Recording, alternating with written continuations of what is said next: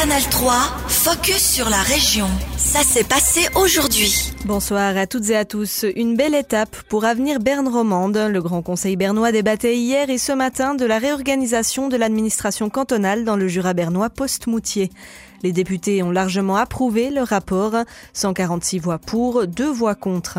Mais le sujet a été âprement débattu pour des questions de coût surtout. Les Verts libéraux et le Centre ont chacun déposé une déclaration de planification pour centraliser les locaux, à Bienne pour les Verts libéraux et à Tavannes pour le Centre. Car la répartition prévue des services sur huit pôles ne fait pas l'unanimité. Christine Buller, députée centriste de Romont. Voyez, s'il y a une chose à reconvier, une chose à, à ça vient compliqué. Puis on a trouvé une chance unique pour, euh, pour un arrondissement de regrouper tous les services dans un seul lieu. Le centre demandait soit la construction d'un nouveau bâtiment unique à Tavannes, soit de regrouper tous les services dans les locaux réaménagés de Tavannes Machine.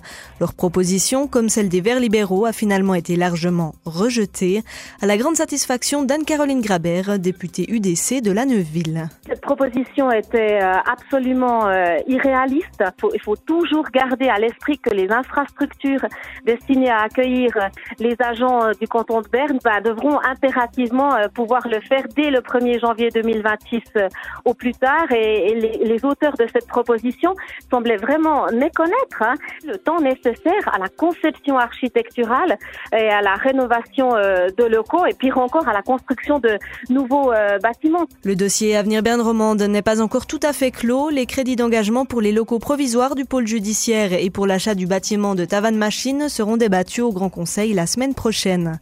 Les partisans d'Avenir Berne Romande s'attendent à de longues discussions et n'excluent pas de devoir faire des compromis, notamment sur le budget pour les installations provisoires.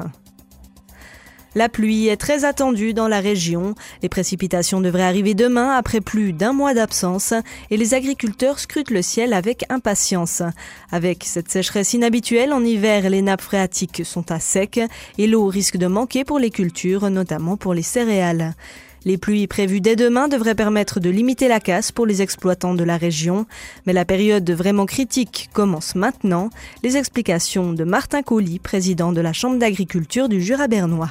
Les précipitations du, mois de mars-avril très importantes pour la végétation pour toute l'année entière. Si au mois de mars-avril, par exemple, il n'y a, pas de précipitation, il y a le, développement des céréales qui se fera pas comme il se serait dû. Et puis là, effectivement, il y aura des, grands manques euh, de rendement qui peuvent se produire. Et aussi dans les herbages, il y a les herbages qui seront moins denses. À ce moment-là, là, on aurait déjà beaucoup plus de dégâts envers les, les rendements attendus. Les dernières années où c'est plutôt sec durant l'été, on compte des, des, bons rendements en herbage euh, durant les, mois de printemps. Alors on attend vraiment un peu de précipitations ces prochains temps, ça c'est clair. Si les pluies sont assez abondantes entre mars et avril, cela pourrait suffire à assurer l'approvisionnement en eau, mais il faudrait des précipitations quasi ininterrompues jusqu'à fin mars pour que les nappes phréatiques retrouvent leur niveau normal, un scénario très peu probable. Les Miston renoncent au championnat national. L'équipe féminine d'inline hockey de Bienne n'existe tout simplement plus. Elle manque de joueuses et ne peut plus concourir en Ligue nationale A, après avoir pourtant remporté le titre de championne de Suisse la saison dernière. Les Miston ont vu deux de leurs leaders rejoindre le club rival de Ross-Maison. Le club jurassien possède de meilleures conditions d'entraînement et de jeu qu'à Bienne. Un décalage qui n'est pas en faveur du club zélandais qui n'arrive pas à attirer suffisamment de joueuses, notamment à cause de ses installations, comme le reconnaît Vincent Montbaron, président du Inline Hockey Club de Bienne. Comme les garçons, hein, elles ont envie d'évoluer dans des meilleures conditions euh, d'avoir un meilleur cadre, des meilleures structures. C'est vraiment notre point faible. Le plus grand point faible qu'on a, c'est le fait de ne pas avoir de halle. Euh, ça nous pose vraiment problème par rapport à, à Rosse-Maison, qui à 30 minutes à peine de Bienne.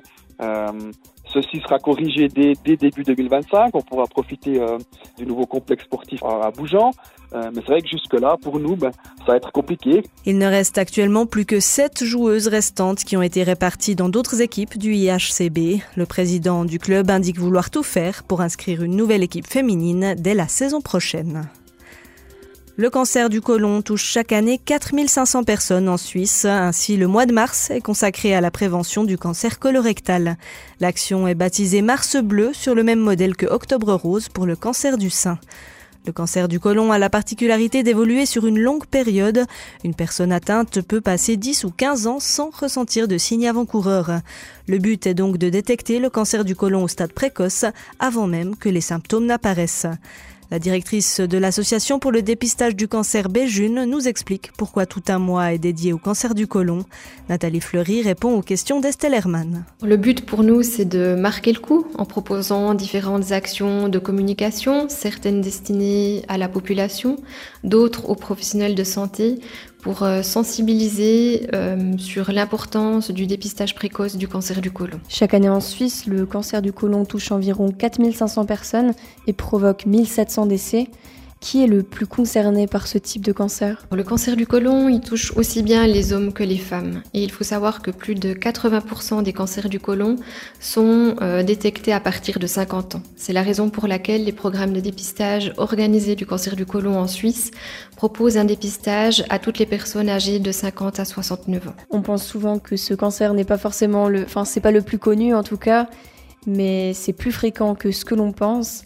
C'est le troisième d'ailleurs le plus fréquent chez les hommes, juste après ceux de la prostate et du poumon, et le deuxième chez les femmes après celui du sein.